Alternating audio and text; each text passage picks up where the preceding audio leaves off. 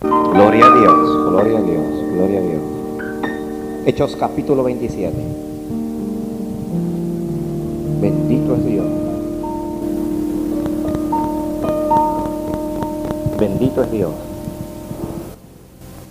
Dios es humano. ¿Estamos listos? Leo en el, precioso, eh, el versículo 13 en adelante. Hechos 27, 13 en adelante. Leo en el nombre de Jesús. Y soplando una brisa del sur, pareciéndoles que ya tenían lo que deseaban, levantaron anclas e iban costeando Creta. Pero no mucho después dio contra la nave un viento huracanado llamado Eurociclón o Euroclidón, perdón. Y siendo arrebatada la nave y no pudiendo poner pro al viento, nos abandonamos a él y nos dejamos llevar. Y habiendo corrido a sotavento de una pequeña isla llamada Clauda, con dificultad pudimos recoger el esquife. Y una vez subido a bordo, usaron de refuerzos para ceñir la, la nave y teniendo temor de dar en la sirte, arriaron las velas y quedaron a la deriva. Pero siendo combatidos por una furiosa tempestad al siguiente día empezaron a lijar. Y al tercer día con nuestras propias manos arrojamos los aparejos de la nave. Y no apareciendo ni sol ni estrella por muchos días, y acosados por una tempestad no pequeña, ya habíamos perdido toda esperanza de salvarnos. Entonces Pablo, como hacía ya mucho que no comíamos, puesto en pie en medio de ellos, dijo, habría sido por cierto conveniente, oh varones, haberme oído y no zarpar de Creta tan solo para recibir este perjuicio y pérdida. Pero ahora os exhorto a tener buen ánimo, pues no habrá ninguna pérdida de vida entre vosotros, sino solamente de la nave. Porque esta noche ha estado conmigo el ángel del Dios de quien soy y a quien sirvo, diciendo, Pablo, no temas, es necesario que comparezcas ante César. Y he aquí Dios te ha conseguido todos los que navegan contigo. Por tanto, oh varones, tened buen ánimo, porque yo confío en Dios que será así como me ha dicho. Con todo, es necesario que demos en alguna isla, venida la decimacuarta noche, y siendo llevados a través del mar Adriático a la medianoche, los marineros sospecharon que estaba cerca la tierra. Y echando la sonda, hallaron 20 brazas. Y pasando un poco más adelante, volvieron a echar la sonda, hallaron 15 brazas. Y temiendo dar en escollos, echaron cuatro anclas por la popa y ansiaban que se hiciese de día. Entonces los marineros procuraron huir de la nave y echando el esquife al mar, aparentaban como que querían largar las anclas de proa. Pero Pablo dijo al centurión y a los soldados, si estos no permanecen en la nave, vosotros no podéis salvaros.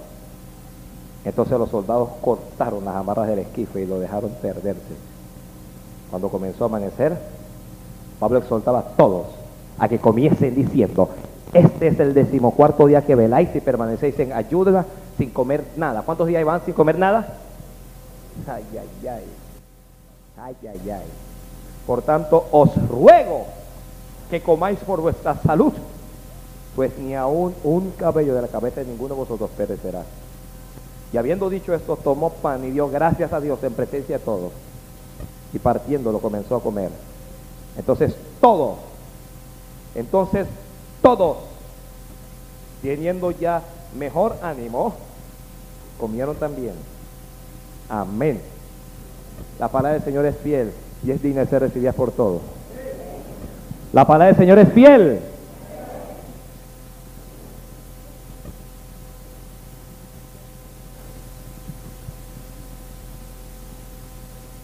Gloria a Dios. Alguien diga gloria a Dios.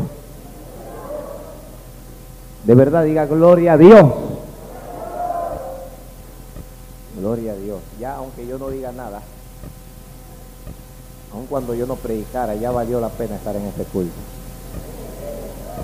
En serio. En serio. Gloria a Dios. Gloria a Dios. ¿Cuántos de ustedes han estado, yo no sé, alguna noche deseando que se haga de día? ¿De verdad? ¿Alguna noche? ¿Y por qué usted deseaba que se hiciera de día? ¿Usted quería ir a trabajar rápido? ¿Por qué quería usted que se hiciera de día? ¿Ah? Voy a llamar a este mensaje ansiaban que se hiciese de día.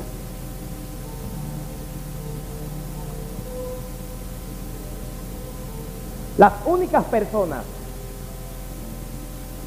que desean o que llegan a ansiar que se haga de día son las personas que pasan problemas en la noche.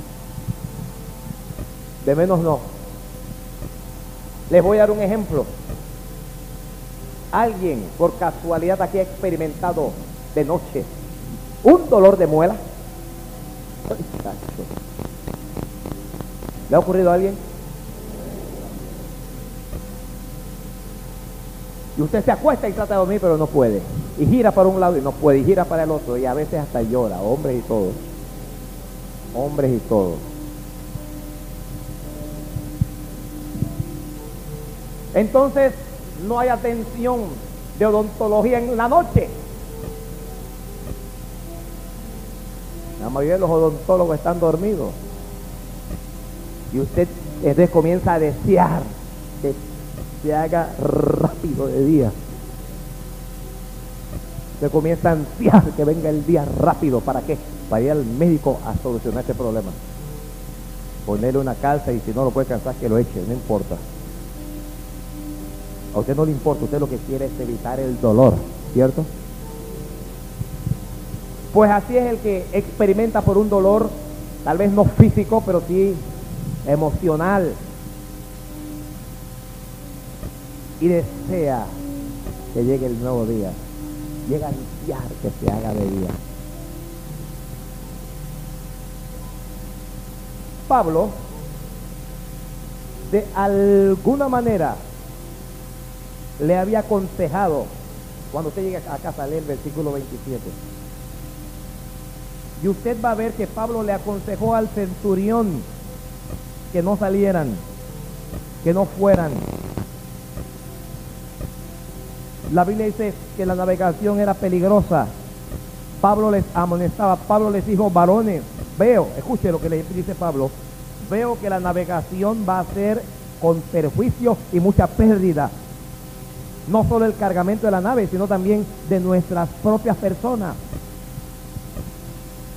Pero el versículo 11, el capítulo 27 dice, pero el centurión daba más crédito al piloto y al patrón de la nave que a lo que Pablo decía.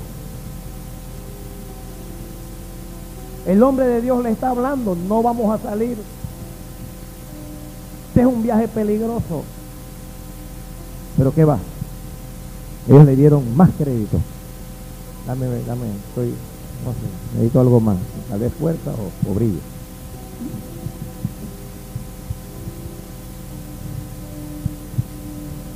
El pastor está hablando, el pastor le está dando un consejo, pero usted le da más crédito a lo que dice el profesional. Porque el piloto es el profesional, pues. Es el lobo de mar. Y Pablo es un loco predicador. Así que el centurión dijo, no importa lo que tú digas, no, vamos. Ahora, ¿las embarcaciones para qué son? ¿Ah? ¿Para qué sirve un barco? No sirve a navegar, eso es para andar en el mar. Para ir, para, para, para ir de un extremo al otro, de una manera más segura. No tanto como segura, pero más segura.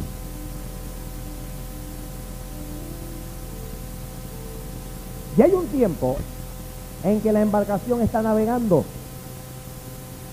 Eclesiastés capítulo 3 dice, todo tiene su tiempo. Hay un tiempo para navegar, quien esté en una embarcación, pero hay un tiempo para estar anclado, para no moverte. Hay un tiempo para estar anclado. Aló. Hay un tiempo en que una iglesia despega y explota. Pero hay un tiempo en que esa iglesia está ahí anclada y, y ella ve como que no avanza, como que está parada ahí.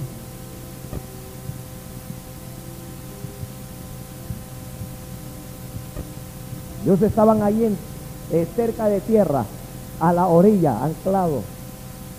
¿Cuándo estamos anclados? Cuando estamos cerca de la orilla. Allí, anclados. Esperando que parece ser que había nubes, que todo estaba negro, esperando que pase el tiempo malo.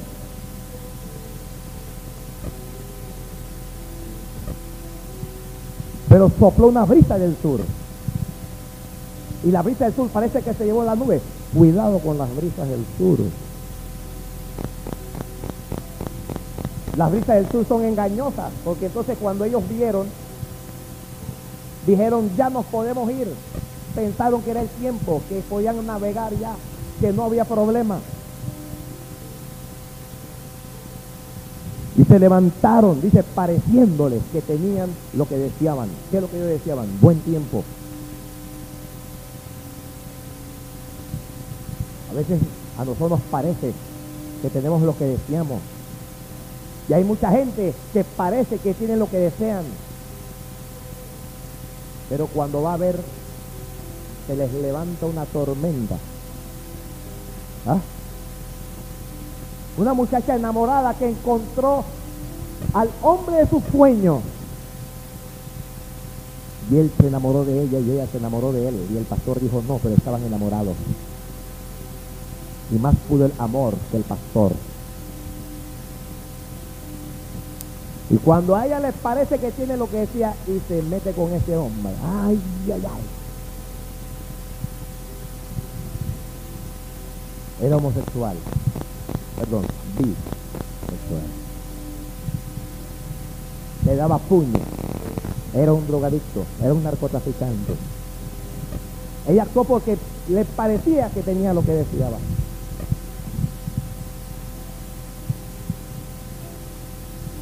Comenzamos a ansiar que llegue el día cuando no atendemos la palabra de Dios.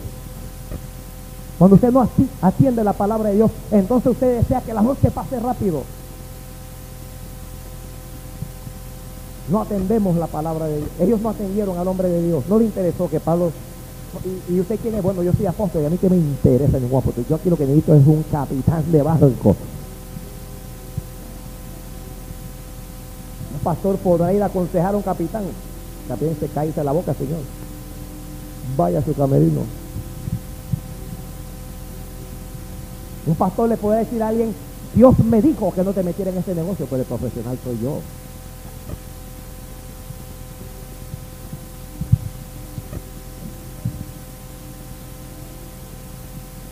Hay un tiempo, vuelvo a ese principio, hay un tiempo para estar anclado sin moverte. Y hay otro tiempo para navegar. Necesitamos tener el discernimiento necesario para saber cuándo navegar, cuándo movernos y cuándo estar anclado, cuándo quedarnos aquí, cuándo, cuándo actuar y cuándo no actuar, cuándo irme y cuándo no irme. Porque si me voy, si comienzo a navegar, en el tiempo en que yo debería estar anclado, se me va a levantar una tormenta. Y si me quedo anclado en el tiempo que yo tenía que navegar, jamás voy a cruzar. Nunca voy a llegar a mi destino. Porque ese tiempo lo voy a perder. Ese es el tiempo de Dios. Tener el discernimiento necesario para saber cuándo moverte. Es el tiempo que necesita un soltero para saber cuándo es que Dios quiere que te case. Es el tiempo que necesita un ministro para saber. Una cosa es que Dios te llama. Y Dios te dice, vas a ser ministro. Y te voy a llevar por las naciones. O vas a pastorear o lo que sea. ya tienes, tienes el llamado, tienes la visión, pero hay un tiempo para el cumplimiento. Entonces, si esa persona se levanta que no, que Dios me llamó, que yo me voy, que yo no sé qué, se estrella. Porque una cosa es el tiempo del llamado. Cuando Dios te llama, no es tiempo que es tiempo de estar anclado ahí todavía. Hasta que venga el desarrollo. Es cuando te desarrollas, llega el tiempo de navegar y el tiempo actual. Mucha gente que se levanta. Hoy en día hay una, hoy en día hay, hay un avivamiento ministerial. Todo mundo quiere ser pastor. El pastor le llama la atención a alguien, me voy. ¿Para dónde va? Voy a levantar mi propia iglesia. Dios me llamó al ministerio.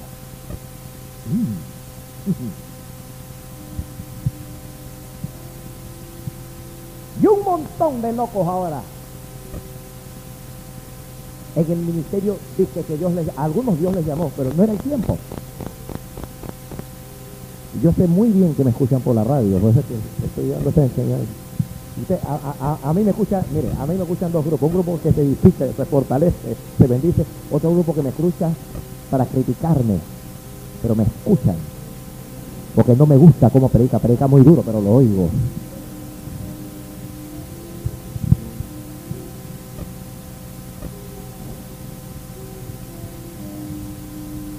No se mueva cuando usted debe estar anclado. Y no permanezca anclado usted tiene que moverse. Esto es un poquito complicado, yo, yo lo sé muy bien. Pastor, pero ¿cómo yo puedo saber cuándo me toca moverme y cuándo no? Bueno, Jesús dijo que enviaría al Espíritu Santo para que Él nos condujera y para decirnos toda verdad. Una vez usted tiene a Jesús en su corazón, el Espíritu Santo viene y habita en ti. No estoy hablando del bautismo en el Espíritu Santo. No, no, no voy a dar una clase aquí de doctrina ahora. Pero inmediatamente el Espíritu Santo viene y habita en ti.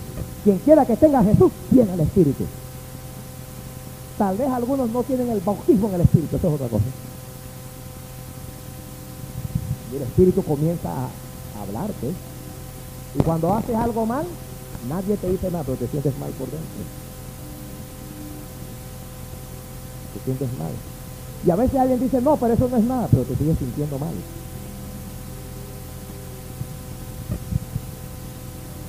A esta nave, esta nave tenía que estar anclada ahí todavía, esperando. ¿Esperando qué? Esperando el tiempo para navegar. Pero la gente que está apurada, la gente que vive apurada, siempre encuentran tormenta. Se ha dicho, la historia cuenta que aquel gran transatlántico, el Titanic, a su capitán lo llamaron y le advirtieron, no zarpe todavía. Hay algunos icebergs por allí que, nos vamos, mire, en un barco, nos vamos. Me voy. Y usted conoce la historia. El, banco, el barco más grande del mundo. El capitán dijo, ni Dios puede hundir ese barco. Y lo hundió con hielo.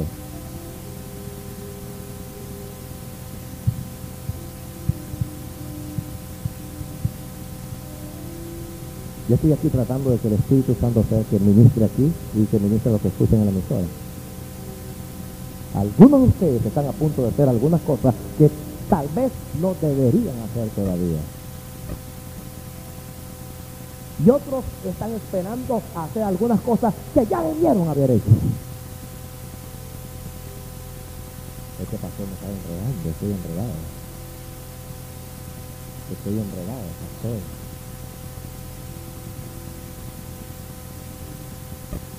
Una jovencita de 17 años, de 15, 17, debe estar anclada en cuanto, en cuanto a la pasión esa de, ¿cómo, ¿cómo explicarlo? Ese sentimiento de pasión, de enamorarse y que muchachita de 15 años que yo lo amo. Lo amo.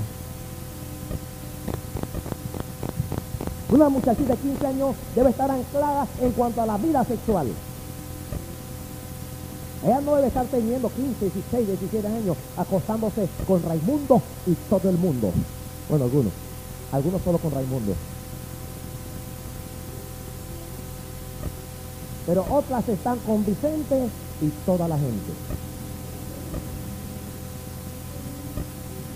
Ese no es un tiempo para, para navegar. En esa área ella debe estar anclada.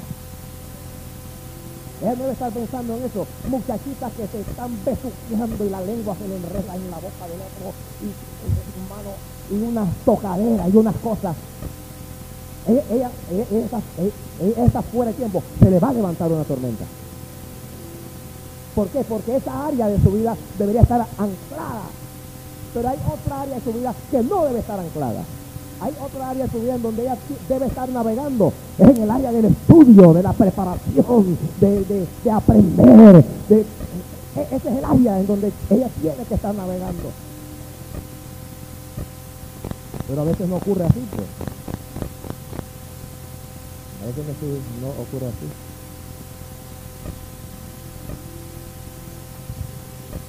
A veces no pasa así. Ya tengo que salir del versículo 1 porque si no, este mensaje, muchacho. Pareciéndoles que ya tenían lo que decían, levaron ancla.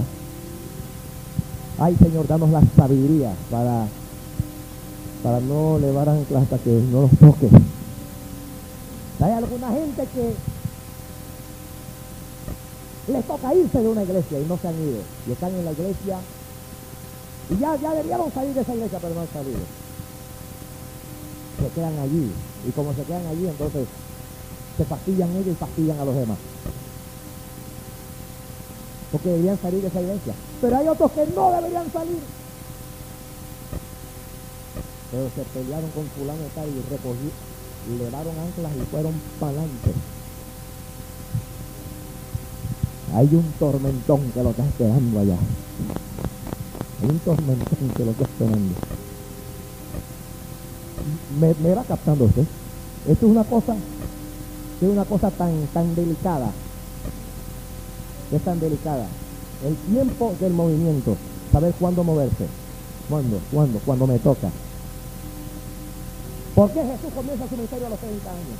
Porque ese era el tiempo de navegar. Un tiempo en que su eh, su, ancla estaba en tierra seca, estaba a la orilla. No es que él no existía, ya él existía, pero él no hacía milagros, él no predicaba, él no profetizaba, él no hacía nada de eso, estaba anclado allí, aprendiendo con María y con José. Yo dije que iba a salir de ahí, pero no he podido salir.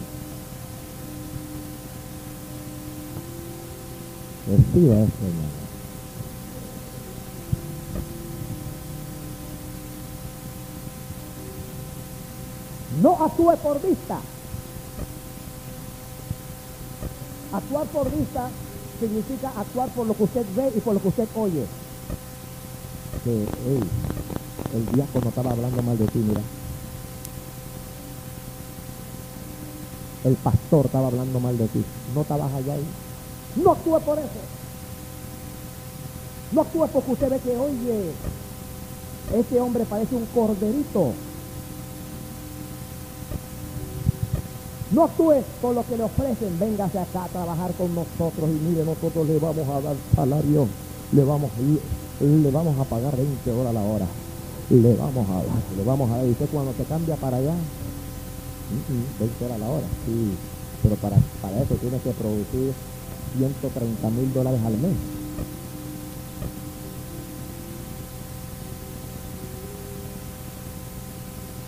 Esos productos que les ofrecen a uno venga y usted va a vender y usted se va a hacer rico. Y, en los diarios aparecen mil anuncios ofreciéndole que usted va a ser un profesional próspero, rico, te quieren arrancar la plata.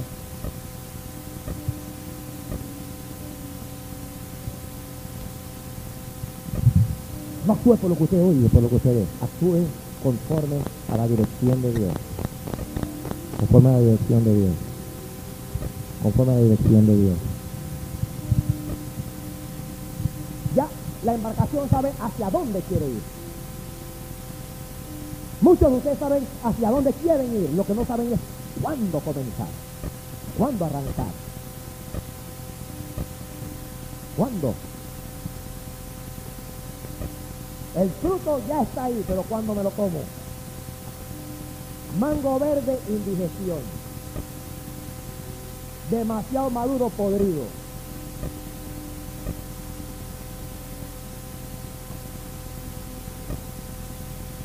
Hay gente que le gusta el mango, el mango verde con vinagre, con sal y con pimienta. hay gente que le gusta la mala vida.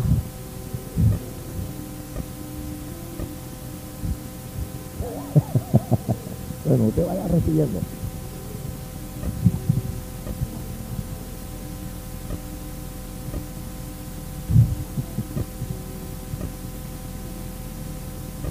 Pero no mucho después, no mucho después, no se demoraron. Se levantó contra ellos un viento huracanado. El viento se llamaba Euroclidón. No es de ahora que le ponen nombre a los huracanes. De huracán Sicilia. Era huracán Euroclidón. Y cuando se te levanta un viento, lo primero que te llena la mente es lo que Dios me dijo a través de la boca de ese hombre. No le hice caso a ese pastor. ¿Cómo se sentirá el centurión ahora? Y está Pablo mirándolo.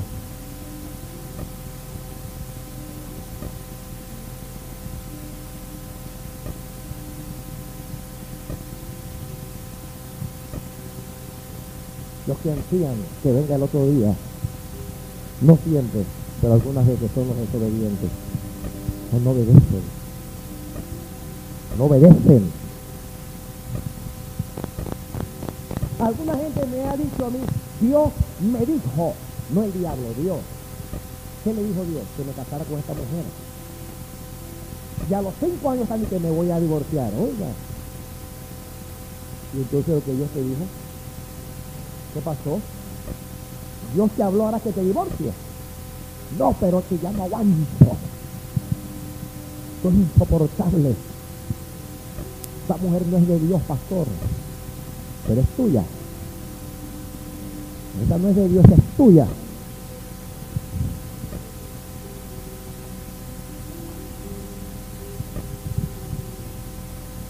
Qué importante es lo que Dios me dijo.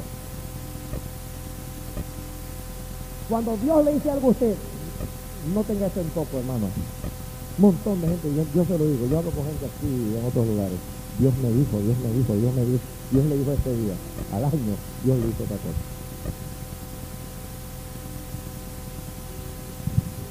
Se le levantó un viento. Padre Santo, guárdamela de los huracanes, de los euroclidones, guárdame. La nave era sacudida bruscamente, bruscamente. Dígame usted, ellos no estarían deseando volver como quisiera volver allá a la orilla y estar anclado allá. Como quisiera no haber emprendido este viaje. Como quisiera no haber tomado esa decisión. Pero cuando el huracán se te levanta no puedes echar para atrás. Estás metido en el medio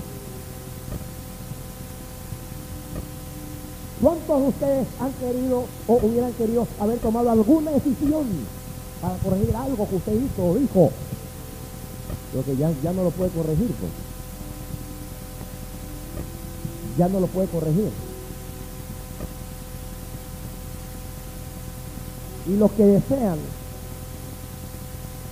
que venga el otro día, aquellos que decían que venga el otro día, quieren corregir, mas no pueden. Quieren adelantar o atrasar. Quisieran manejar el tiempo, pero no se puede. Y siendo arrebatada la nave, no pudimos, no pudiendo poner pro al viento, nos abandonamos y nos dejamos llevar. Ese es el peligro de eso. Este es el peligro de, de no actuar en lo que Dios dice, que ya uno se abandona y uno se deja llevar por el viento. Porque cuando Dios no es quien te dirige, te van a dirigir vientos. Anótelo, esto sí es, esto es. Esto es. Cuando Dios no te dirige, los vientos te van a llevar. Los vientos te van a dirigir. Vientos en la Biblia son espíritus. Es lo que significa. El mismo término que utiliza el griego y el hebreo para llamar viento en la Biblia también significa espíritu. El término tanto en el hebreo como en el griego. Y cuando usted no es guiado por el Espíritu de Dios, va a ser guiado por los vientos, por los espíritus. Y te van a llevar a donde no quieras ir. Ellos lucharon, pero dijeron, nos abandonamos y nos dejamos llevar. La gente que consulta con brujos, con salteros, con hechiceros, la, gente que consulta con Wicca van a ser guiados por demonios, espíritus los van a guiar. Espíritus. Al no dejarse guiar por Dios, los demonios lo van a guiar. Los que consultan con brujos, los demonios lo van, los van a guiar. Y va a haber un momento en que van a querer hacer un alto, pero no van a poder. Y tendrán que abandonarse y dejarse llevar. Van a tener que abandonarse y dejarse llevar. Padre, guárdanos de ser guiados por vientos, guárdanos. Que Dios guarde esta iglesia de ser guiados por el viento de la murmuración, por el viento de la división, por el viento de la destrucción, por el viento del pecado. Que Dios nos guarde. Porque así como esos vientos tienen nombre, los espíritus también tienen nombre.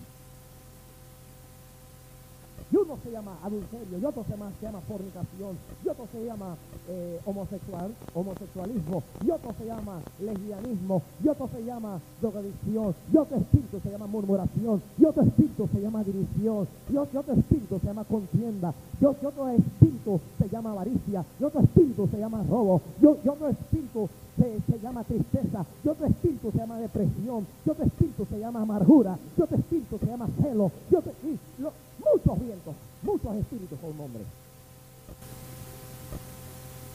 Y algunas iglesias se han abandonado y están siendo llevadas por viento, por espíritus.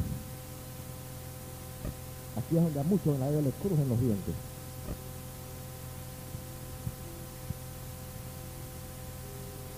Nos abandonamos. Es bien importante que espíritu gobierna nuestra vida. Nos abandonamos, nos abandonamos. Lucharon contra ese viento. En algún momento, los que me escuchan van a luchar contra ese viento. Pero esos vientos son más fuertes que usted. Esos espíritus son más fuertes que ellos. Y al estar en desobediencia no tienen protección.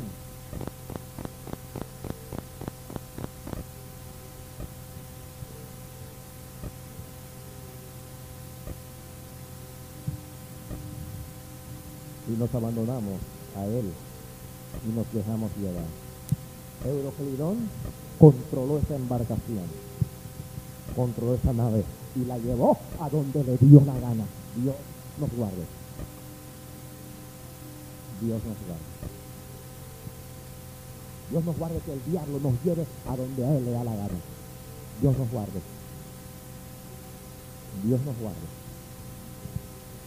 Qué importante, yo, yo he dicho tantas veces, qué importante es consultar con Dios. Josué con los gabaonitas estaban conquistando la tierra. La gente de, de- Gabaón los vieron venir y dijeron, vamos, va- vamos a desarrollar alguna estrategia para que esta gente no nos mate y para que no nos eche la tierra. Y se buscaron ropas viejas, buscaron pan con moho, buscaron zapatos desgastados, se dejaron crecer las barbas y se aparecieron donde Josué diciendo, venimos de tierras lejanas, venimos de lejos, queremos hacer alianza con ustedes. Josué en vez de ir a consultar con Dios para ver qué dice Dios, a Josué le parecía que era un buen negocio, pero hay que consultar para el Señor y a ti qué te parece esta cosa. Josué hizo alianza con ellos. Y les prometió que no los iba a matar, que no los iba a despojar, que no sé qué. Y gloria a Dios. Y al día siguiente, cuando Josué ve a la gente encorbatada, con saco, con todo, dice, ¿yo qué? Dijeron, cuidado. Cuando sacaron la espada para matarlos, ustedes juraron por Dios que no nos, no nos van a matar.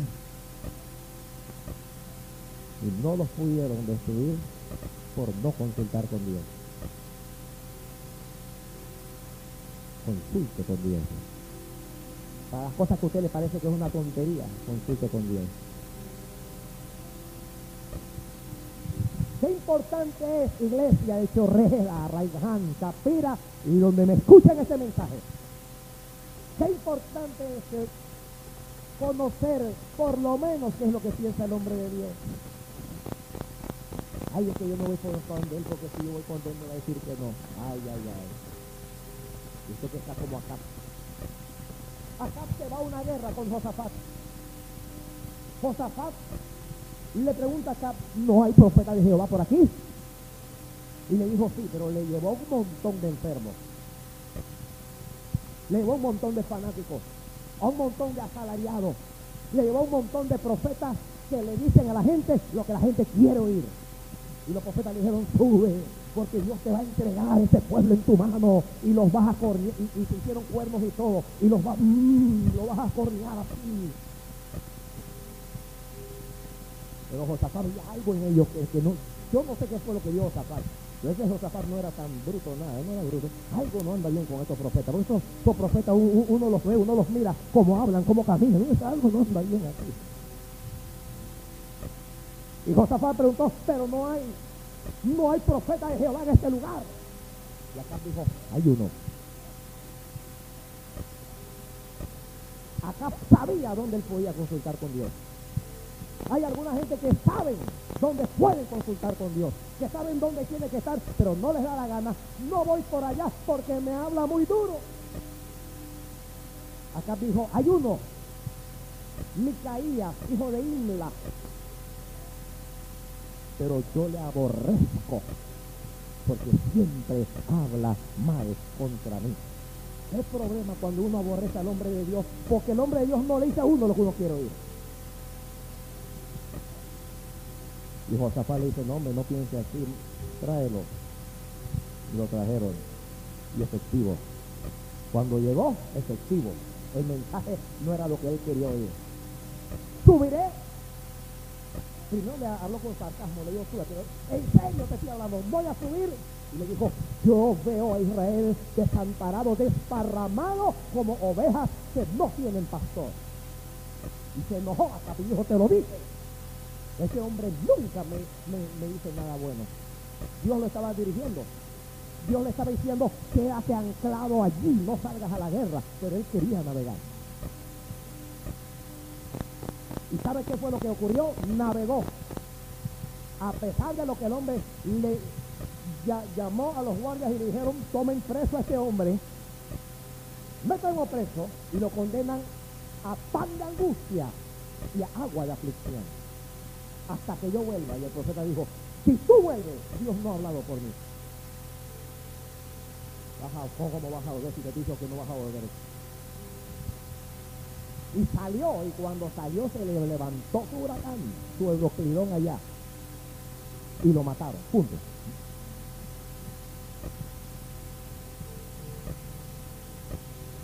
No dice que yo no voy a preguntar a fulano porque yo lo que me va a decir. Consulta, aun cuando te digan lo que tú no quieres oír. Hello. Hello.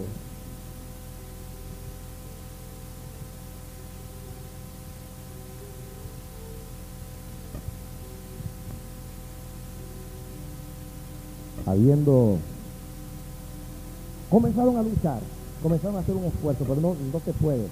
Es que humanamente, yo, yo estoy diciendo claro, humanamente no se puede luchar contra los vientos humanamente estoy hablando.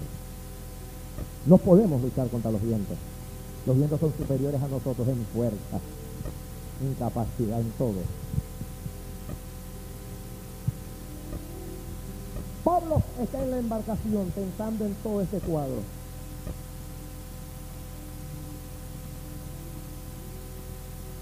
Dice, usaron de refuerzos para seguir la, nave. Arriaron las velas. Quedaron, me gusta esto, quedaron a la deriva. Así hay alguna gente. Su vida está a la deriva.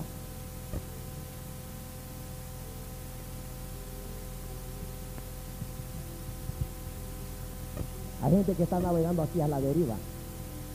Puede ser que usted lo ve.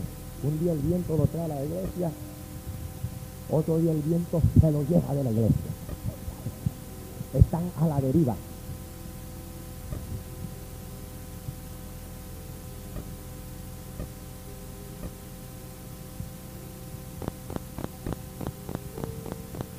Hay gente que han sido líderes en cinco iglesias diferentes. Yo fui líder en cinco.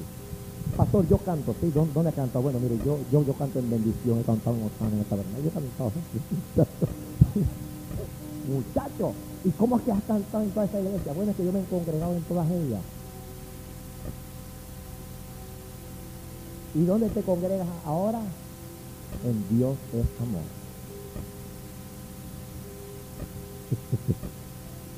uh, Dios bendiga a mis hermanos, Dios amó un montón de gente, Dios amor, me escucha esta emisora. Salga de ahí. Salga de ahí, no se quede ahí. Es tiempo de elevar anclas ahí, salir de ahí, navegar, hay que navegar de ahí. Oración fuerte al Espíritu Santo, me cae, salga de esa iglesia, no se quede ahí. Eso no, hay, no, hay, eso no tienes que orar a Dios para salir de ahí, levanta y sal de ahí.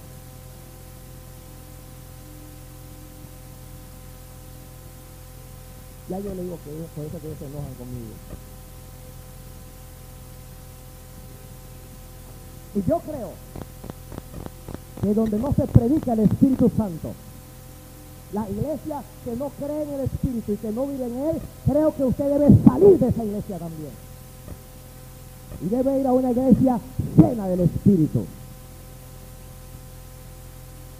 Oye, pues es paciente, es el mismo.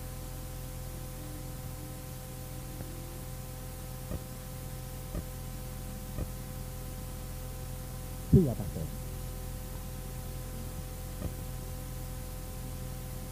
Siendo combatido por una furiosa tempestad. ¿Cómo estaba la tempestad?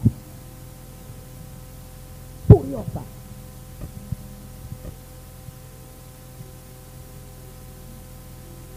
Dice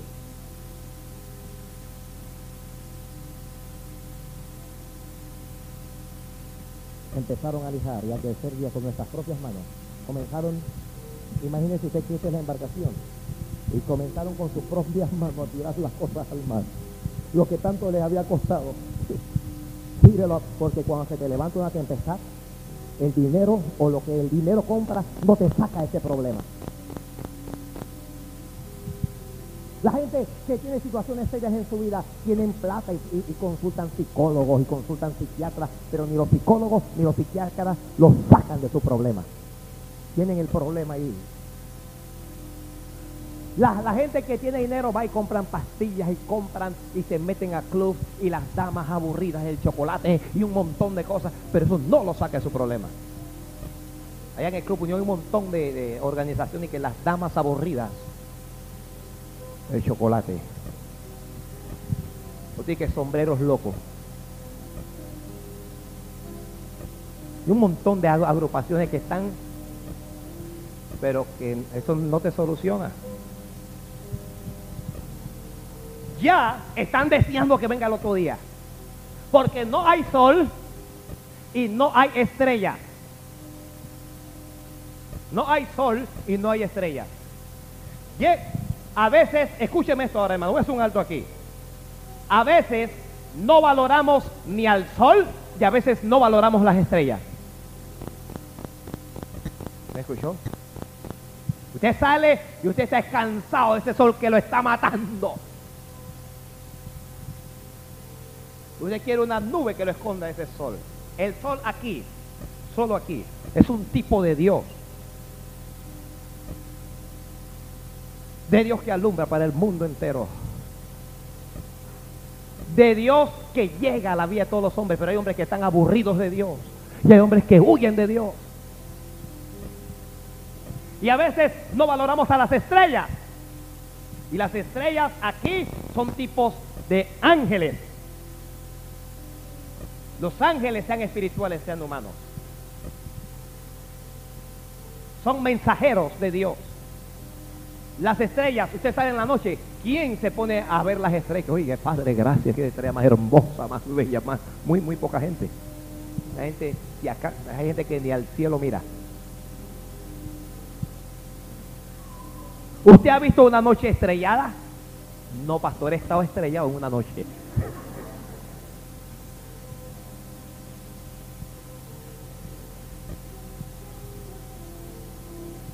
Bella, eso es un espectáculo a los ojos. Cuando uno los ve, con, es hermoso. Yo muchas veces, en serio, yo disfruto, yo estoy medio loco. Yo disfruto mucho esa cosa. Ver la creación del Dios vivo.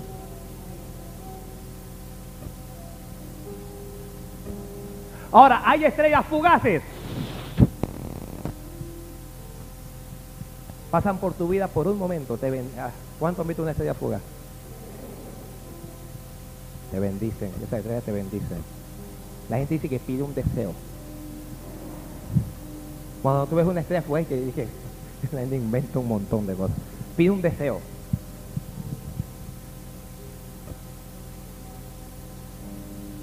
Esas son estrellas que pasan solo para que tú las veas. No es para quedarse contigo, esa estrella es para que la disfrutes por un breve momento. Santo. Pero eventualmente la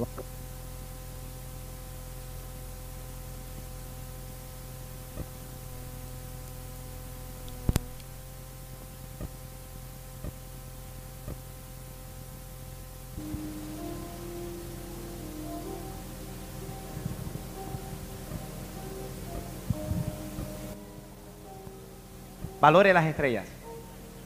Iglesia de Jesucristo, valore a los hombres de Dios. Valore a los mensajeros de Dios. Porque el día que ellos falten, el día que falte su palabra, es porque la tormenta se habrá levantado. Y usted quisiera ver luz, pero no ver luz. No hay sol, no hay estrellas. Lo único que hay es agua y viento.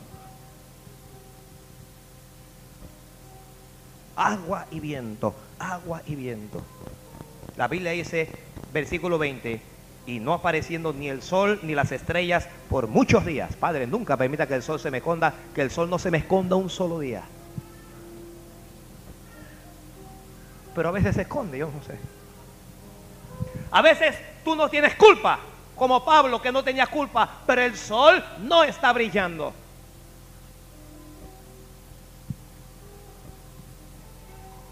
Cuando eso ocurre te llenas de temor. Dice, acosados por una tempestad no pequeña. Por una tempestad no pequeña. Estamos acosados. Y el problema te acosa y te acosa y no te deja. Y tratas de salir del problema, pero no sales de ese problema. Porque es una tempestad la que se te ha levantado. Y miras hacia arriba y el sol no está y no ves a Dios. No lo ves.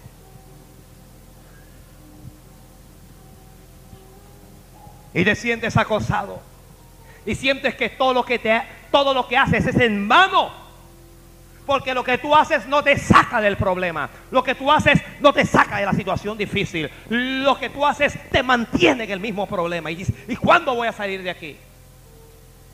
te sientes acosado, presionado. ¿Qué hago? No puedo arrojarme al mar, pues muero. Si me quedo aquí voy a morir igual. Y te desespera. Y ahora estás desesperado, estás angustiado estás tenso, estás nervioso, estás llorando ahora. ¿Dónde está Dios? ¿Por qué Dios permite que su siervo, el apóstol Pablo, experimente esa tormenta? Si Pablo no es culpable, ¿qué culpa tiene Pablo eso? ¿Qué culpa tiene Pablo de la rebelión de esos hombres? ¿Qué culpa tiene Pablo de la actitud de la mayoría de ellos que, que, no eran cristianos ni nada de eso? Pablo no tiene culpa, pero Pablo está en la tormenta.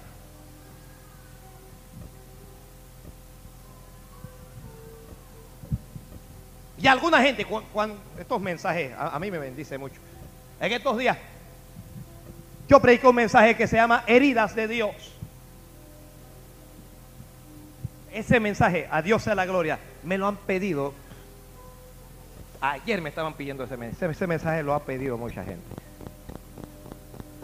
Y un salvaje, porque ese es el término que voy a usar para él, lo escuchó en la radio y llamó que por qué el pastor predica así. Que tal vez él está herido, pero los demás no. Los que no estén heridos, reciban ese mensaje, porque un día van a estar heridos.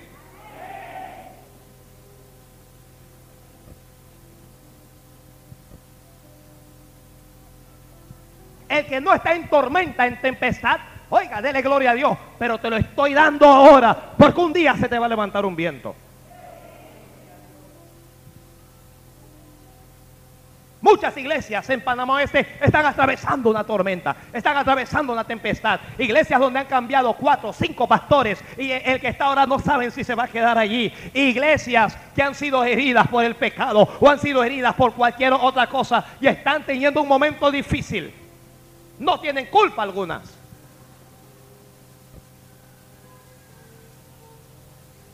¿Qué culpa tiene Pablo? Pero está metido en la tempestad.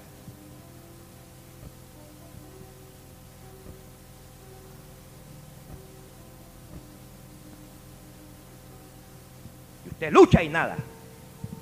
¿Cuántos han luchado por salir de, una situación y usted todavía no sale de esa situación? No me digan amén por amén, los que están así en esa situación. Este mensaje es para usted. No lucha por salir de eso. A veces la tempestad se llama ruina, miseria, deudas. Y luchas por salir de eso y, y eso te arrastra.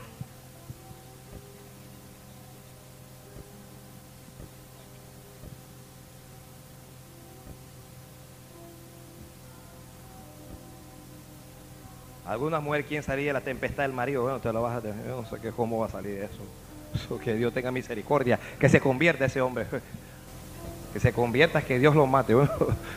no hay manera de salir eso, te lo aguantas allí. Ay, pastor, pero yo puedo ser eunuca.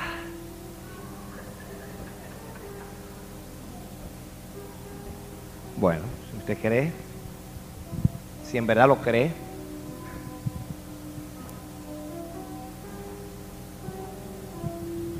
Para Dios nada es imposible. Yo no conozco ninguna eunuca de que me convertí hasta ahora, no conozco ninguna. Ese ministerio como que terminó. ¿Hay alguna eunuca aquí? ¿Ve? No hay. No lo hay.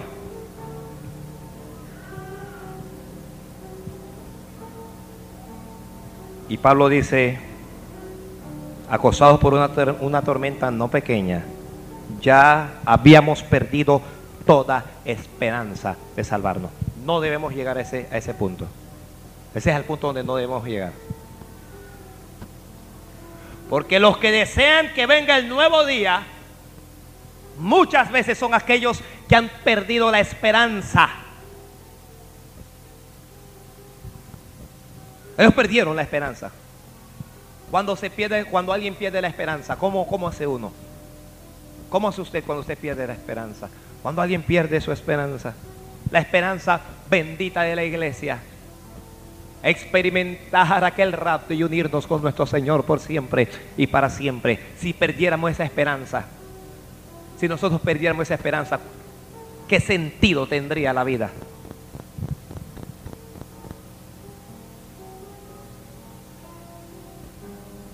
Necesitamos mantener viva la esperanza. Anótelo.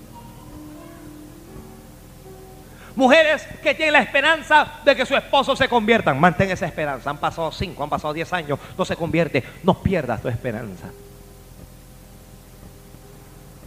Gente que tiene la esperanza de cambiar de vida, de cambiar de posición social. Mantenga su esperanza. Enfermos que tienen la esperanza de ser salvos. Pero usted oyó que alguien se murió de lo mismo que usted tenía. Y usted oyó que un pastor murió de eso y que el hijo de un pastor murió de aquello y que usted y usted pierde la fe porque si se murió el pastor, mantenga la esperanza, mantenga su esperanza. Mantenga la esperanza en Dios, Mantenga la esperanza en su palabra, la palabra de Dios, que es tan poderosa, que es tan bendita, ¿sabe? Mantenga la esperanza como la mantuvo Job, ¿sabe? Job pierde toda su familia. Diez hijos se mueren en un solo día. Su mujer lo traiciona, le dice, maldice a, Dios y muérete. Sus amigos lo acusan. La enfermedad llega a su vida. Esa sarna no hay médico quien la cure. No hay médico quien sane esa sarna. Se está rascando todo, todo el día este Job. Job ha perdido su dinero, perdió su casa, lo echaron fuera, le perdió la hipoteca, perdió todo Job. Job no tiene a nada y tampoco tiene a nadie. Job perdió hombres, perdió la familia, perdió perdió todo. Lo que Job no pierde es la esperanza. Job dice, yo sé que mi redentor vive y que él me tiene que levantar aquí del polvo de la tierra. Job dice, aunque él me mate, en Dios voy a esperar. No voy aquí a abandonarme, no voy a tomar un veneno, no voy a colgarme de una soga, no voy a suicidarme porque tengo esperanza. Estoy atravesando por una tormenta. La embarcación no quiere avanzar, el viento no me deja avanzar, pero tengo esperanza que el Dios que sacó a Pablo de esa tormenta es el Dios que me va a sacar a mí también de esta tormenta.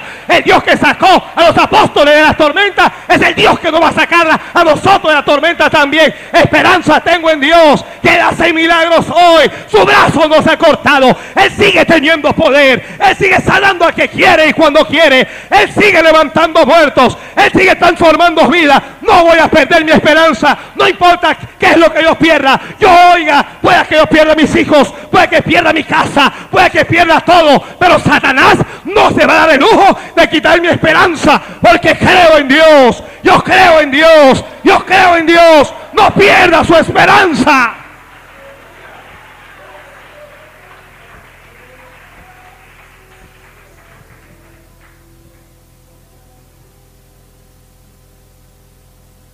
Tu esperanza y tu fe te sustente. Te llevará adelante tu esperanza cuando no hay luz. Tu fe te va a llevar adelante cuando las cosas se pongan difíciles. Es lo único que te va a sacar hacia adelante. Porque al perder la esperanza habrás perdido todo.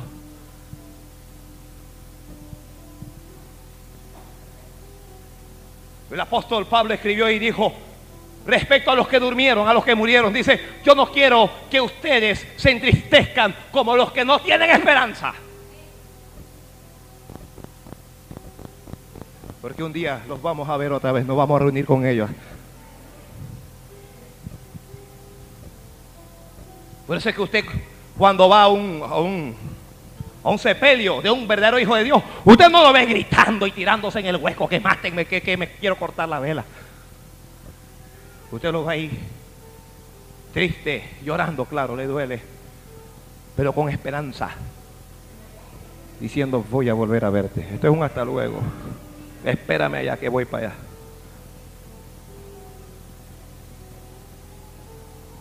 Habían perdido toda esperanza. ¿Qué ocurre con la gente que se suicida? ¿Por qué se suicida? Los periódicos dicen por motivos sentimentales, por motivos económicos, por depresión. No, se suicidan porque pierden la esperanza. Y cuando pierden la esperanza, Satanás le dice, mátate si no vale la pena vivir. Vente para acá de una vez.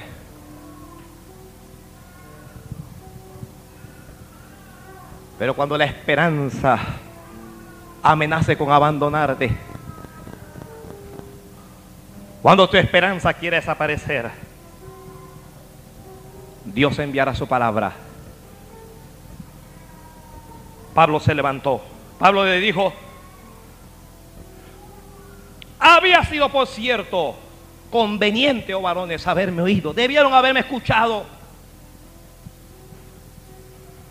Y no zarpar de Creta para solo recibir este perjuicio y pérdida. Cuando uno no oye a Dios, ¿qué es, qué es lo que recibimos? Perjuicio y pérdida. Cuando desobedecemos a Dios, lo único que queda es perjuicio, perjuicio, daño para ti y pérdida. Y le dice, pero ahora os exhorto a tener buen ánimo Pues no habrá ninguna pérdida de vida entre vosotros, sino solamente de la nave. Porque esta noche, esta misma noche, mientras ustedes habían perdido la esperanza, esta misma noche ha estado conmigo el ángel del Dios, de quien soy y a quien sirvo. En la noche más negra de la vida de Pablo, no hubo sol, no hubo estrellas, no hubo nada. Pero en la noche más negra y oscura de tu vida, allí Jehová enviará su ángel para estar contigo, para hablarte, para darte una palabra. En el momento más difícil de tu vida, cuando no puedas salir, cuando no te puedas levantar, cuando no puedas seguir hacia adelante, cuando piensas que todo se ha perdido, cuando piensas que te vas a morir, cuando piensas que eres la escoria de esta tierra, que es la vergüenza de, tu familia, cuando, cuando piensas allí Dios enviará un ángel para hablarte y para decirte, tranquilo, aquellos que confían en Jehová nunca serán avergonzados. El ángel le, dijo a Pablo, no te preocupes Pablo, no te preocupes. Ninguno va a perder su vida. Te los voy a dar a todos, por amor a ti. No se van a ahogar. Diles que tengan buen ánimo. Estaban desanimados.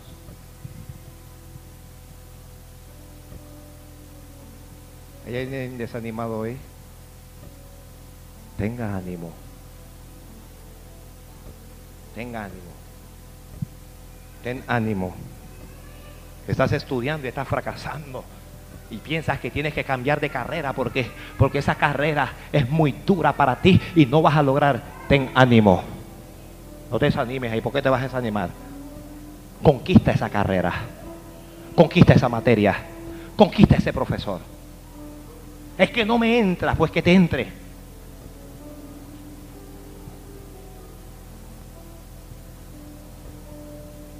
¿Quién no ha estado desanimado alguna vez? Cuando el desánimo llega, uno dice, no sigo, se acabó. Cuando el desánimo llega al matrimonio, la primera idea es divorcio. Cuando el desánimo llega en el aspecto financiero, la gente piensa vender drogas, robar prostituirse, vender su cuerpo las mujeres.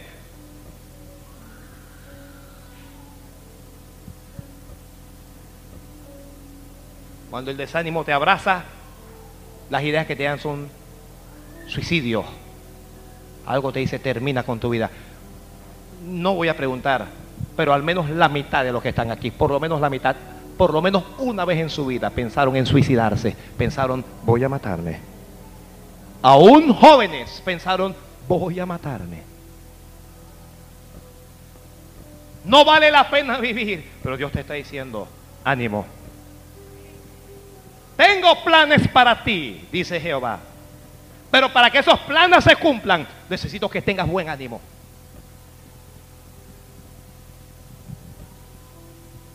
Usted no puede caminar por la tierra pensando que es un derrotado, que usted no puede hacer nada, que usted no vale la pena. Usted necesita ánimo. Fracasé, no lo logré, no pude ir, pero yo puedo. Me derrotaron, pero voy otra vez. Fui avergonzado, pero Dios me va a levantar. Estoy enfermo, pero Dios me va a sanar. Oiga, pero es cáncer y la gente se muere de cáncer, pero Dios está de mi lado. Dios, el Dios a quien sirvo me puede librar y si no me libra me voy con él. Ánimo, les dijo Pablo. Tened buen ánimo. Porque el otro día no llega para las personas desanimadas.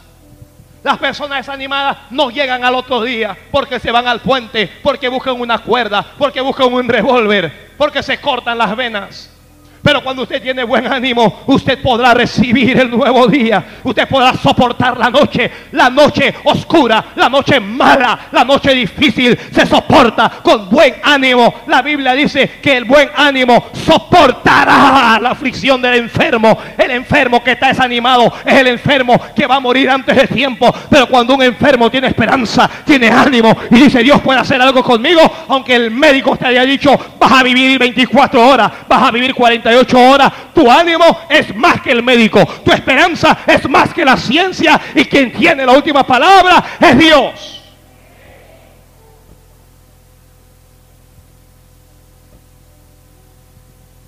Ánimo. Gente que me está escuchando en la radio tendrá que cobrar ánimo y salir de la condición en que están.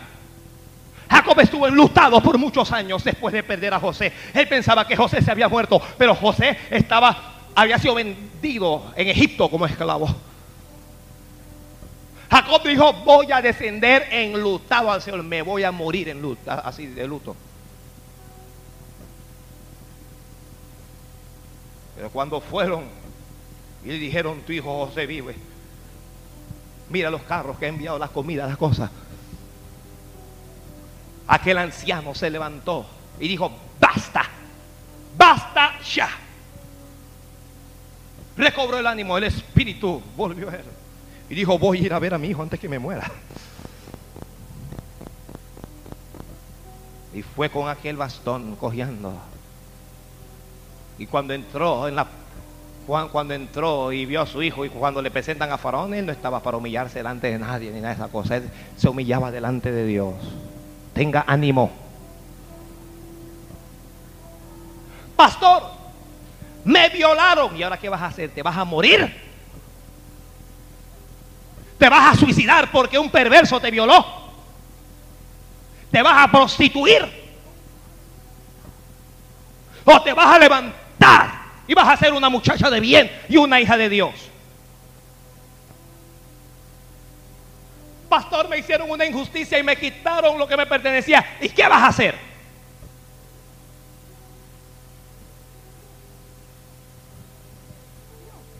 Pastor, mi mamá no me quiere. Dios te quiere. Pastor, mi marido te dejó, me dejó. Jesús no te va a dejar.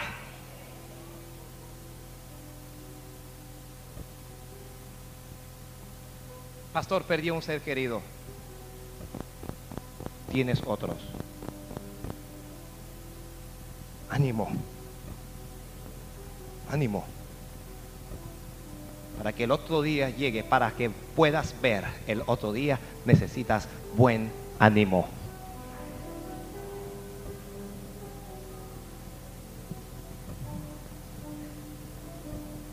Fracasaste, comienza de nuevo. Pastor, pero esta es la tercera vez que fracaso, vaya una cuarta. En serio, vaya una cuarta. Uno de los presidentes más grandes de Estados Unidos de Norteamérica, un hombre, ya yo se lo digo, ni voy a hablar de eso. Era un fracasado de primera. Era un fracasado. Nadie votaba por él, nadie lo conocía. Y llegaba el día de las votaciones, un solo voto, el de él, ni la mujer votaba por él.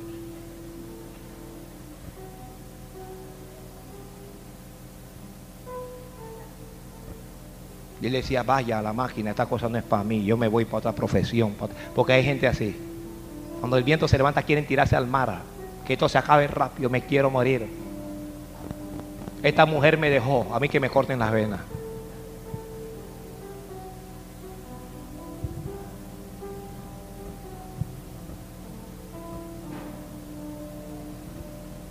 Pastor, me botaron de mi casa. No te botaron, te sacaron de ahí. Dios te va a llevar una mejor. ¿Mm? Dios te va a llevar a una mejor. Para los que aman a Dios, todas las cosas ayudan a bien. Tranquilo. Pastor, Dios no me oye, Dios sí te oye. El, el ángel de Dios, el ángel del Dios de quien soy y a quien sirvo. Me, me gusta que Pablo reconoce, aún en medio de la tormenta, que él sirve a Dios. Yo sirvo a Dios aún en medio de la tormenta se puede servir a Jehová. en medio de la tormenta, en medio de la noche más negra, usted puede servir a Dios.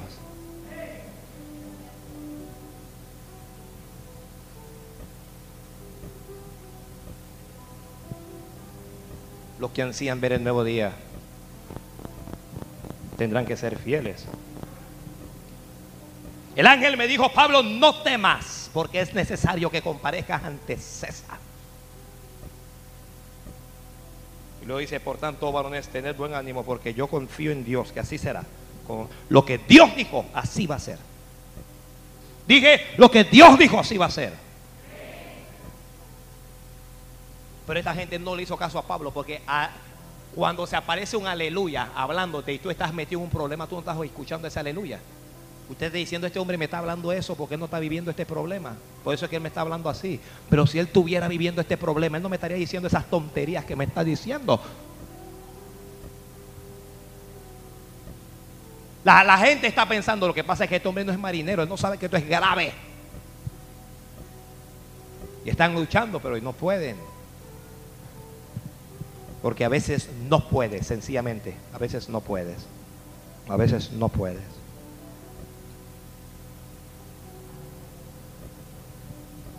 Algunos pensaron, vamos a oír. Estamos cerca de tierra. Y Pablo se acercó al centurión y le dijo, si esta gente se va, tú no te vas a salvar. Pablo es medio sapo. Es que el cristiano verdadero es un, es un hombre comprometido. Uno no puede hacerse el indiferente. De que están robando y que bueno, como no me están robando a mí, que le sigan robando a la empresa. Usted está viendo que, que roban en la empresa donde usted está, pero a usted no le importa. Te van a votar mañana cuando la empresa quiebre. Porque esos robos quebrarán, terminarán con romper con la empresa.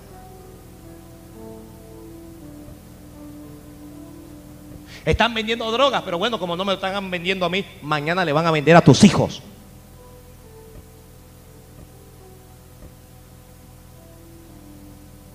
No tiene que ser una persona comprometida. Pablo fue esta gente no se puede ir. Si esta gente te va, tú no te vas a salvar. Y el hombre dice, es verdad. El hombre cortó todo lo que tenía que cortar en ese barco. Aquí nadie sale. Porque no podemos abandonar la embarcación hasta que llegue el otro día. Significa que todos debemos atravesar y pasar por la prueba que tenemos. Gente que quiere huir de la prueba. Estaban en una universidad en una materia se salieron y se metieron a otra universidad. Y cuando fueron a la otra universidad, el mismo profesor.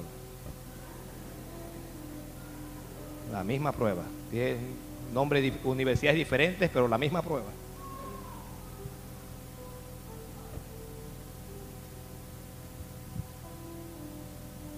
Alguna gente me esquivaba a mí cuando era profesor. Voy a retirar esa materia y cogían la otra. Y en la otra yo mismo era. Yo daba dos y tres. ¡Ay, profesor! Bienvenido al club.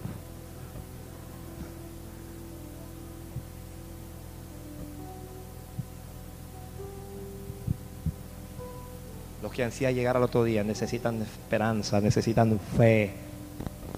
Los que ansían llegar al otro día necesitan paciencia. Esperar que la noche negra pase. Paciencia. Paciencia. A nadie le gusta esa palabrita, pero hay que tenerla. Necesita, para llegar al otro día, necesita usted perseverar, no abandonarse, hacer lo que usted puede. Lo que usted no puede, eso lo va a hacer Dios.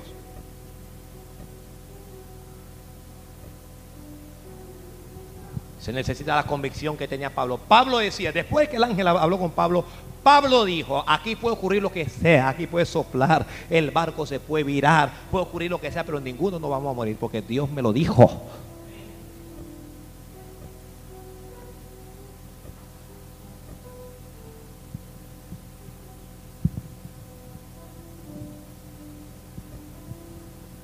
Para llegar al otro día se necesita fuerza, lo que están anotando. 14 días sin comer. Pablo dijo, por favor coman, estoy preocupado por ustedes. Vamos a llegar al otro día, pero ustedes no han comido, se van a morir. Ya a veces no es la tormenta, no es el problema lo que nos mata, es nuestra debilidad. A veces nuestra debilidad lo que nos mata. Le dieron un papel y el papel le dijo, tiene cáncer. A veces el cáncer no es el que te mata, es tu propia mente. Y vives atormentado todos los días, me voy a morir, me voy a morir, me voy a morir, me voy a morir, me voy a morir y te moriste.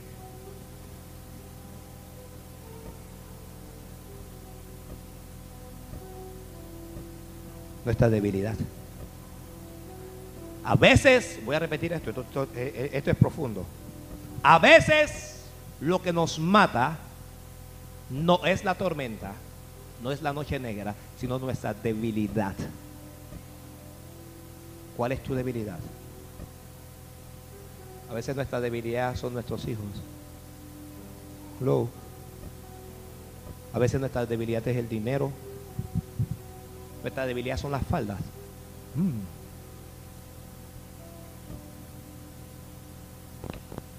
Nuestra debilidad, ya, ya lo dije, nuestra propia mente. A veces lo que te mata no es el problema que tienes. ¿Y usted por qué no venía a la iglesia? Porque estaba en una prueba. Mm. Estabas en una tormenta y fuiste, no, no tenías fuerza. Y esa debilidad te mata.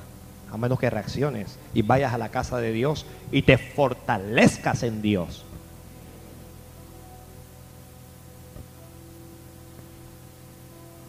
Pablo les dijo otra vez, por favor coman, estoy bien preocupado. Y como ellos no reaccionaban, para dar ejemplo, Padre, gracias por estos alimentos, Dios mío. Señor, gracias por este día. Recuerdo, todavía no hay sol, no hay estrella. Gracias por este día. Partió el pan y comenzó a comer. Y cuando la gente lo vio comer a él, cuando le vieron dar gracias a Dios, cobraron ánimo. Por eso es que yo digo que no podemos caminar la calle con gente deprimida. Te anda con gente que siempre se está quejando que la máquina estoy arruinado, debo esto. Aléjate de ese hombre. Aléjate, son de esas. Camina a la calle con gente que se la pasa, préstame, préstame. Hermano, no le prestes nada a nadie. ¿Me están escuchando? No le... Pastor, ve que la Biblia dice que, que, que si presta, usted está contradiciendo la Biblia. Sí. Voy a explicar esto porque. Hay lo que no aparece en la Biblia, pero que existen, maleantes espirituales.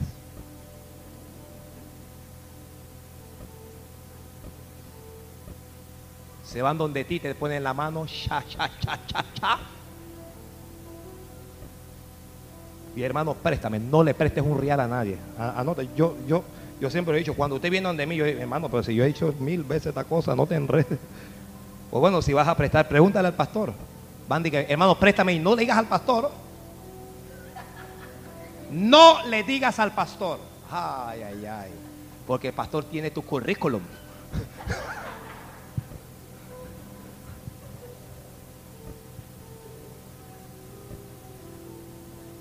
He hecho un desastre aquí hoy.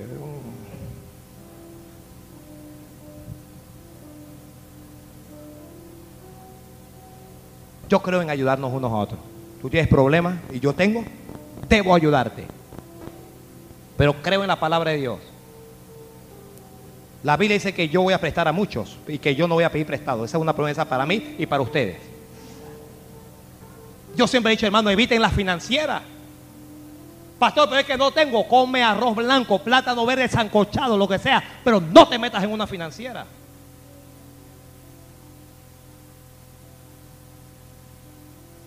cuando te metes allí, ese es un tormentón. Eso es un tormentón. Te prestan un dólar y nunca termina de pagárselo. Nunca uno termina. No, que es que esto, esto era intereses. Usted, al capital usted no había abonado nada, esto es puro interés. Y me está matando. Un día pedí mil y he pagado ocho mil y estoy pagando intereses todavía. ¿Hasta cuándo esta cosa?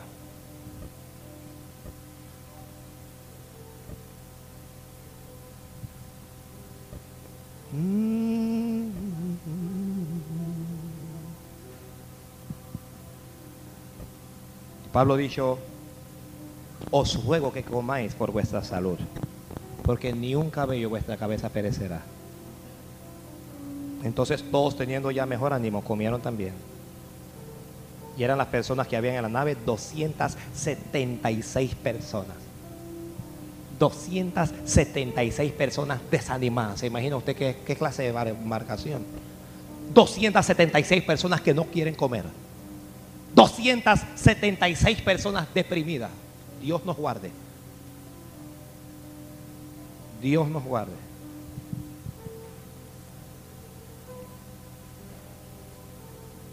Dios nos guarde.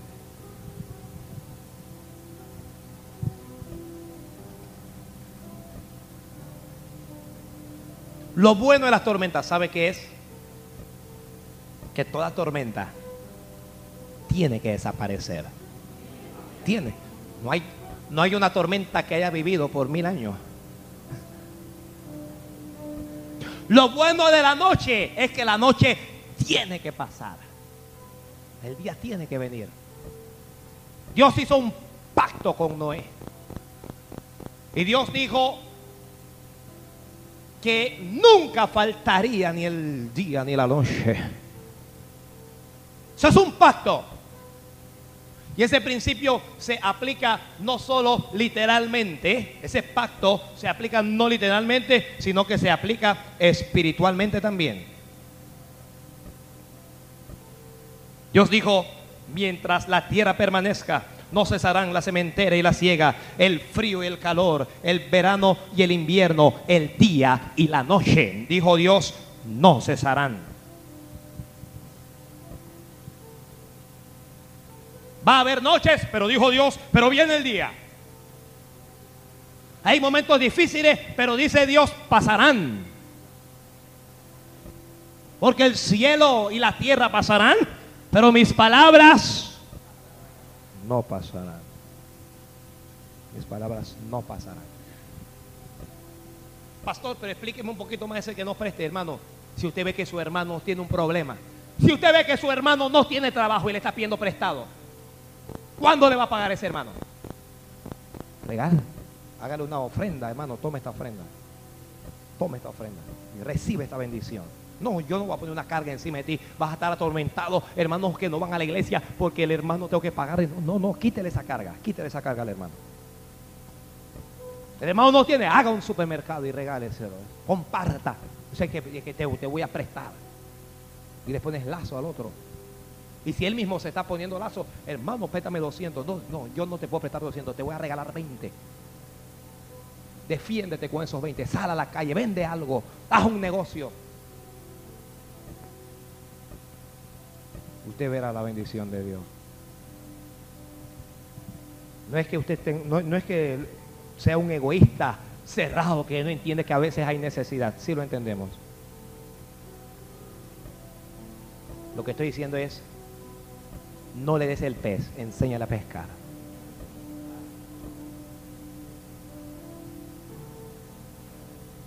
Ya no voy a hablar más. Yo se acabó este mensaje. Aquí mismo se acabó. Ya puesto de pie.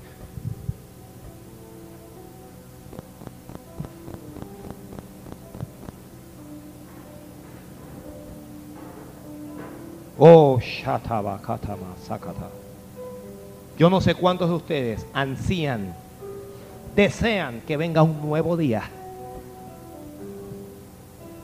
Yo no sé cuántos de ustedes desean que la tormenta desaparezca ya y que desaparezca la noche mala. Pero si alguno está aquí, puede pasar al altar. Vamos a orar, vamos a orar. No me pase al altar por pasar, pasar aquí que no sabe ni por qué estás pasando. Estoy hablando de aquellos que desean que pase la noche y que venga un nuevo día. Por eso son, Padre, gracias por tu palabra. Tu palabra es espíritu y tu palabra también es vida. Mi oración es tu bendición, que confirmes esta palabra. Tú conoces a tus hijos, Padre. Tú conoces que hay problemas en todos, que hay necesidad. Tú conoces todas las cosas. Venga orando, por favor, venga orando. O kataba şakataba katamara.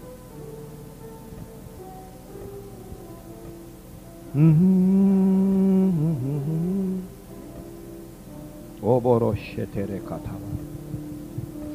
Jesus. Jesus.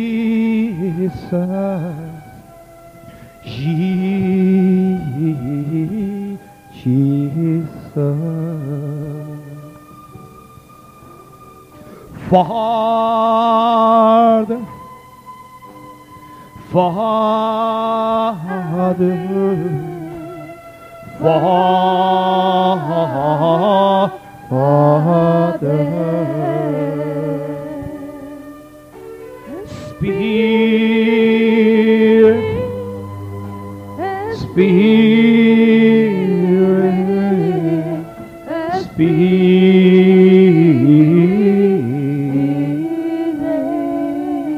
Usted dice, Señor, dame la fuerza. No tengo fuerza, Señor, para el otro día. El altar es allí. Oh. Robo, bobo, bo, rocoto, robo, yarabarabaraba. Socototo, rabalabababababa.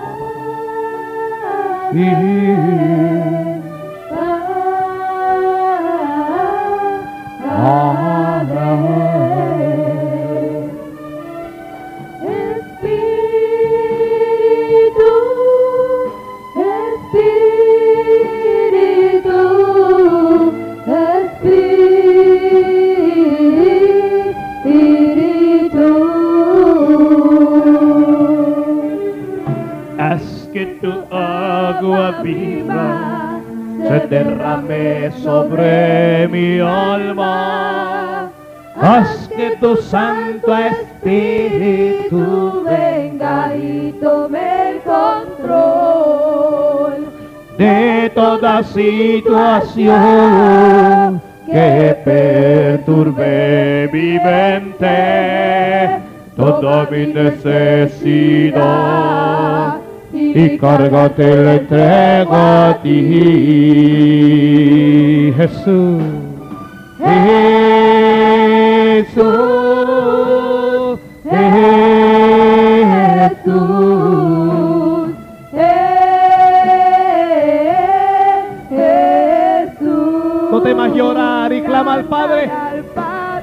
Padre.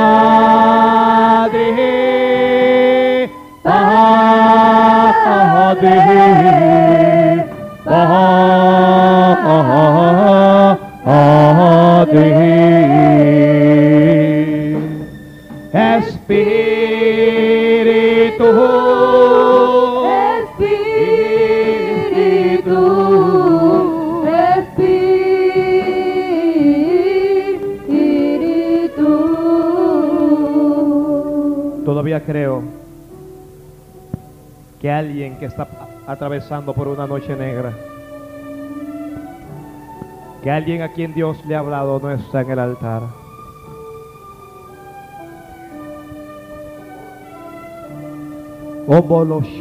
Salaba. Hay tempestades que Dios detiene, que Dios desaparece, como cuando Dios, cuando Jesús dijo calla, enmudece y cesó. Pero hay otras tempestades por donde debemos andar. Debemos pasar por allí. Burro. Todavía me falta alguien que está desanimado, que no tiene ánimo. Alguien a quien Dios hoy le dijo, ánimo, ánimo, ánimo, ánimo, ánimo.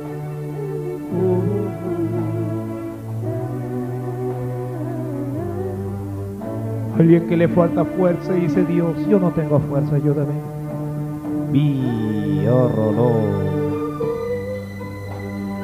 Vi. Alguien que está deprimido y que tiene que decirle a Dios, sácame esta depresión. Usted todavía no ha llegado a ese altar, debe estar ahí también. Debe unirse a ese grupo de Ay, va,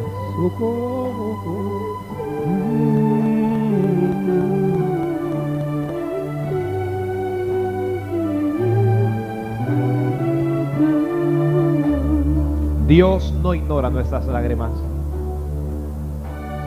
Dios no ignora nuestro sufrimiento, ni ignora nuestro dolor. Señor, pero ¿por qué permitiste que Pablo estuviera en ese barco? Porque era necesario. Porque Pablo tenía que... Señor, pero Pablo se asustó. Pablo tenía miedo, pero era necesario. Era necesario. Para que Pablo aprendiera que a pesar de las tormentas, allí está Dios. Que en la noche más negra, allí está Dios. La noche más oscura, allí está Dios. Para que Pablo dependiera solo de Dios. Y a veces Dios permite cosas en nuestra vida para que dependamos solo de Él. Cierra tus ojos, levanta tus manos, habla con Dios, dile Dios. Bendíceme. Padre, bendice a los que nos escuchan en la emisora. A los que están llorando ahora mismo de rodillas ahí en la radio. Rijinda ramalama yararoro. Ibarasacatabarababa. Bendice a tus hijos que están aquí. Levanta la mano tú que estás allá atrás. Y dile a Dios, Señor, eh, fortaléceme. Dile, afirma mi esperanza y mi fe. Oh, balasacababa. Fe, fe, afirma la fe. Afirma tu fe para seguir a Dios. Afirma tu fe para no apartarte de Dios, no. Afirma tu fe para no apartarte de Él. Y tú que estás enfermo, afirma, afirma la esperanza. Afirma tu esperanza. Tú que ya no puedes más. Tú que ya sientes que ya no puedes más. Habla con Dios. Dile, Señor, no puedo más. O tú que estás sufriendo, dile a Dios, estoy sufriendo, Señor. Ya no sé cómo ser. Ayúdame tú. O tú que tienes miedo, dile, Señor, tengo miedo. Me da miedo, Señor. Oh, oh, oh. Tú que necesitas un milagro en ese matrimonio, en esa finanza, háblale a Dios. Háblale ahora mismo aquí. Háblale, háblale.